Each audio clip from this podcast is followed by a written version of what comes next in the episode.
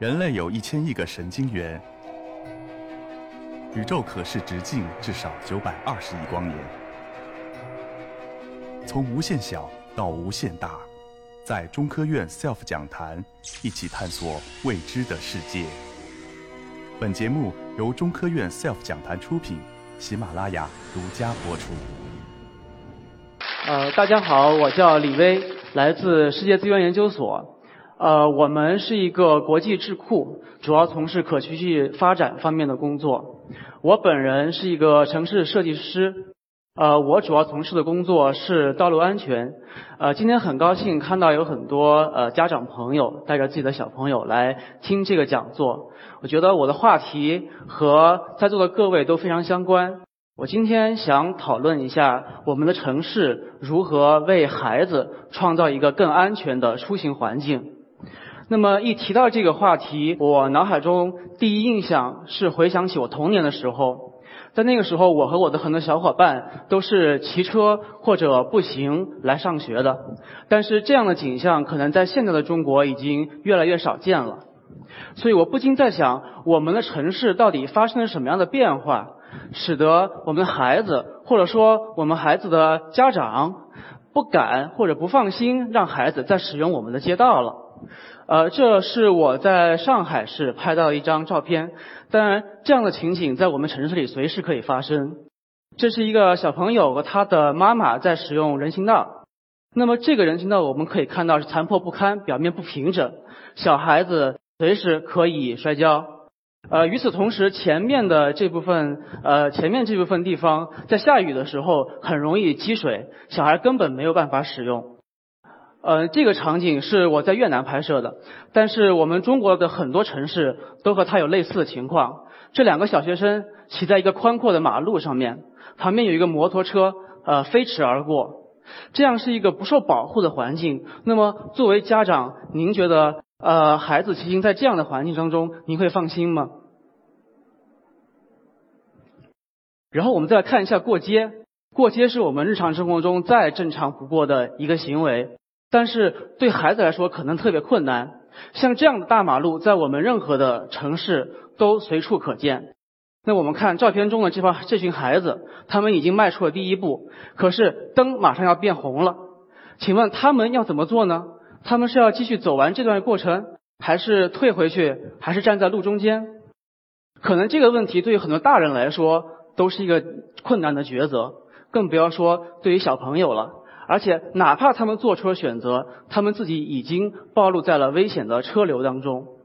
也就是说，随着我们的城市建设和我们的交通的发展，我们的城市似乎变得越来越对孩子们不友好，街道似乎已经成了危险的代名词。所以，如果当您看到自己的孩子即将上街使用街道的时候，我相信大多数家长会说的第一句话是“注意安全”。那么事实上，数据也说明了这一点。我们可以看到这张图表，它的横坐标是呃年龄，它的纵坐标是不同的因素、不同的死亡因素在人口中的占的比例。呃，纯黄色的这个部分是交通事故。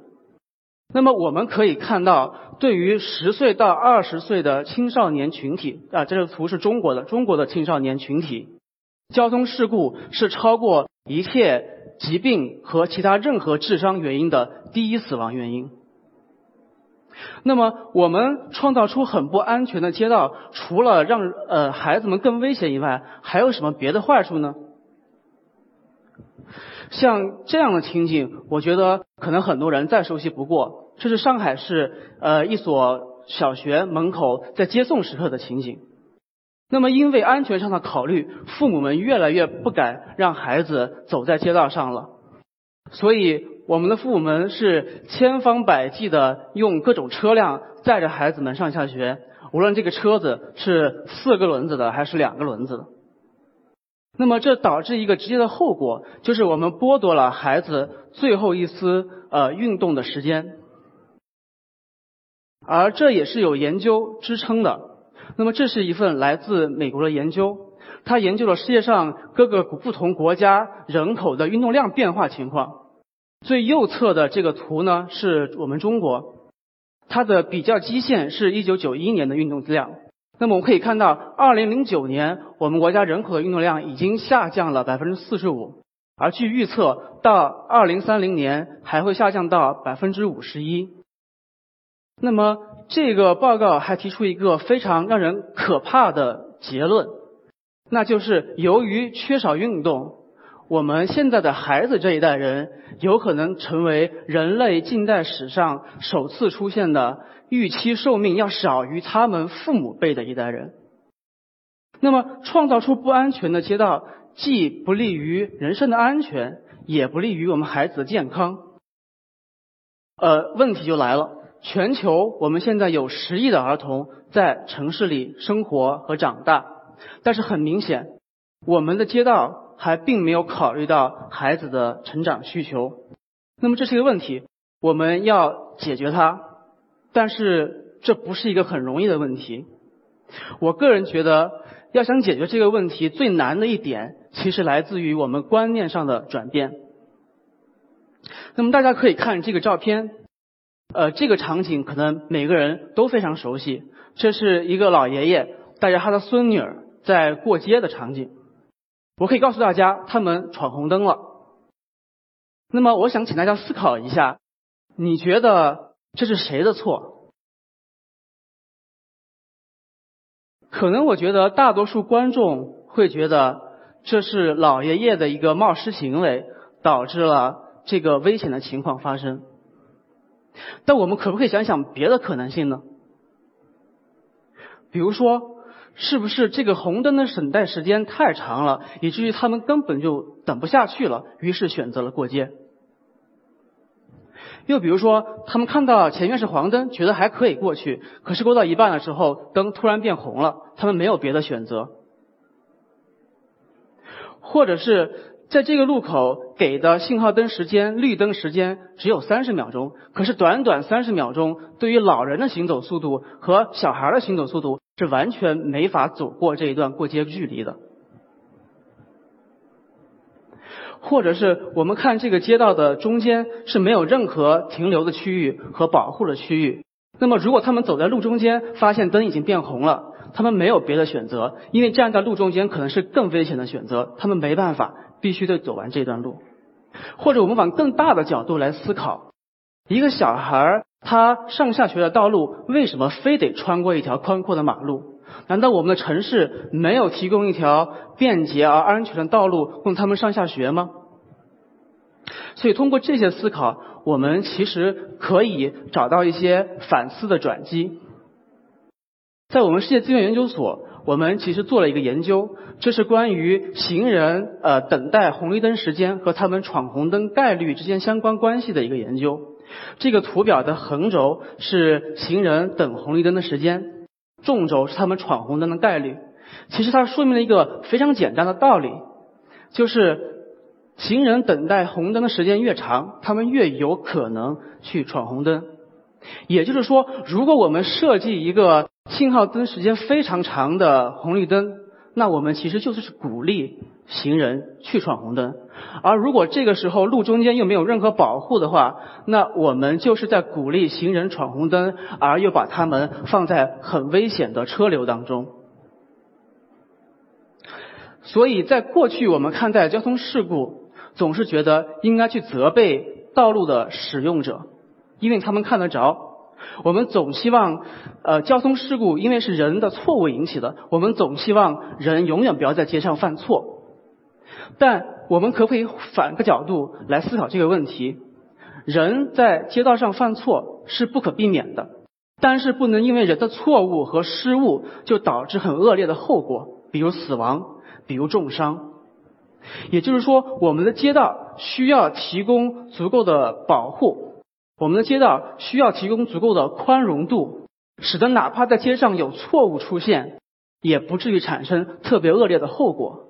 而这些就是我们作为道路设计者的责任，也就是说，交通安全一部分是使用者的责任，而另一部分是背后的看不见的设计者的责任。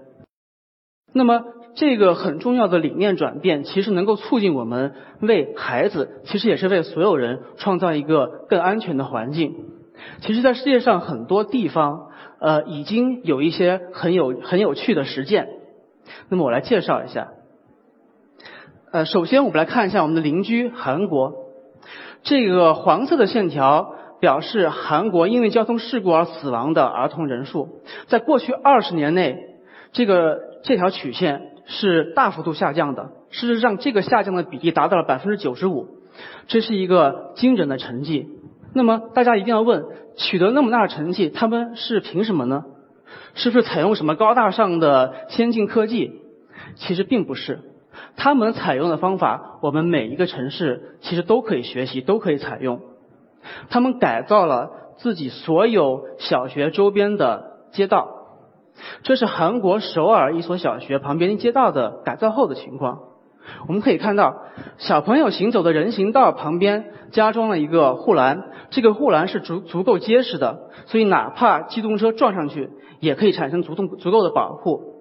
另外是这个机动车的路面用很显眼的颜色来做了铺装，上面的大字写着“校区慢行”，然后还有一个圆形的标志，里边写的限速三十，这样可以提醒司机减速慢行。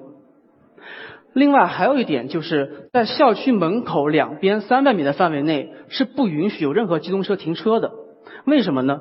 因为机动车停车会阻碍视线，会产生视线死角。那样的话，司机看不到小孩，小孩看不到司机。如果小孩突然窜出，会很危险。那么，也就是通过这些呃很很普通、看似很简单的一些手段，韩国实现了对儿童安全的重大提升。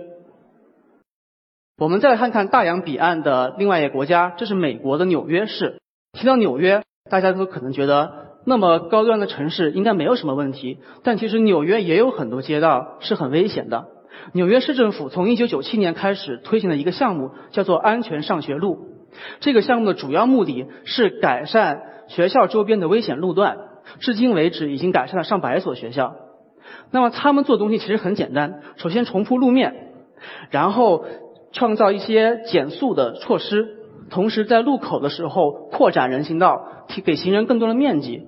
这样还做还有好处，就是缩短了行人的过街距离。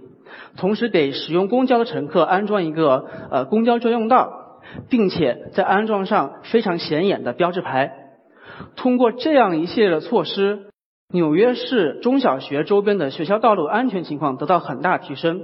而且更重要的是，根据民意调查显示，父母们更放心，也更愿意自己的孩子用步行的方式上下学。这其实是这个项目最最终想达到的目的。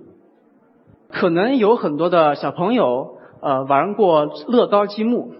那么，乐高公司的总部呢，在丹麦一个叫做比隆的城市。呃，这个城市啊，不仅是乐高的总部所在地，他们还想打造为全世界的儿童之都，就是为儿童创造一个首都。他们采取了很多措施，其中一项就是改善儿童上下学的安全。那么，照片里面展示的这个涵洞，就是他们改造的措施的一部分。大家可以看看这个涵洞和我们平时见到的黑乎乎的混凝土的涵洞有什么样的不同？我们可以近距离的看一下。其实这个涵洞是个相对安全的环境，因为这里面除了行人以外没有别的车辆。但是对于孩子来说，一个最危险的地方在于它太黑了。孩子不敢使用，他们宁愿去走到街道上面，这样反倒产生了危险。所以当地市政府做了一件很简单但是很有意义的事情，就是将这个涵洞用鲜艳的色彩重新包装了一次。他们邀请小朋友来给涵洞两边画上很多五彩缤纷的壁画。那么我们可以看到，在老师的带领下，这些小朋友们都很高兴的呃使用这个涵洞。